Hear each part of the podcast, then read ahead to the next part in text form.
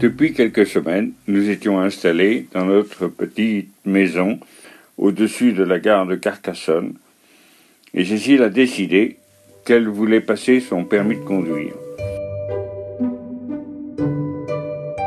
Malheureusement, je n'étais pas là dans la journée pour pouvoir garder Caroline. Aussi a-t-elle décidé, après le biberon de midi, et que Caroline commençait à dormir, de convoquer la société qui faisait passer les permis de conduire, de venir vers 13 heures.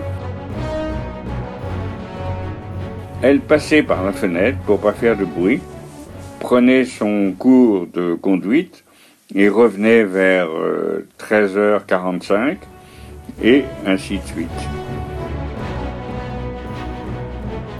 Elle a fini par passer son permis de conduire au bout de dix leçons et tout s'est très très bien passé. Voilà, quand Cécile décide quelque chose, eh bien, rien ne l'arrête.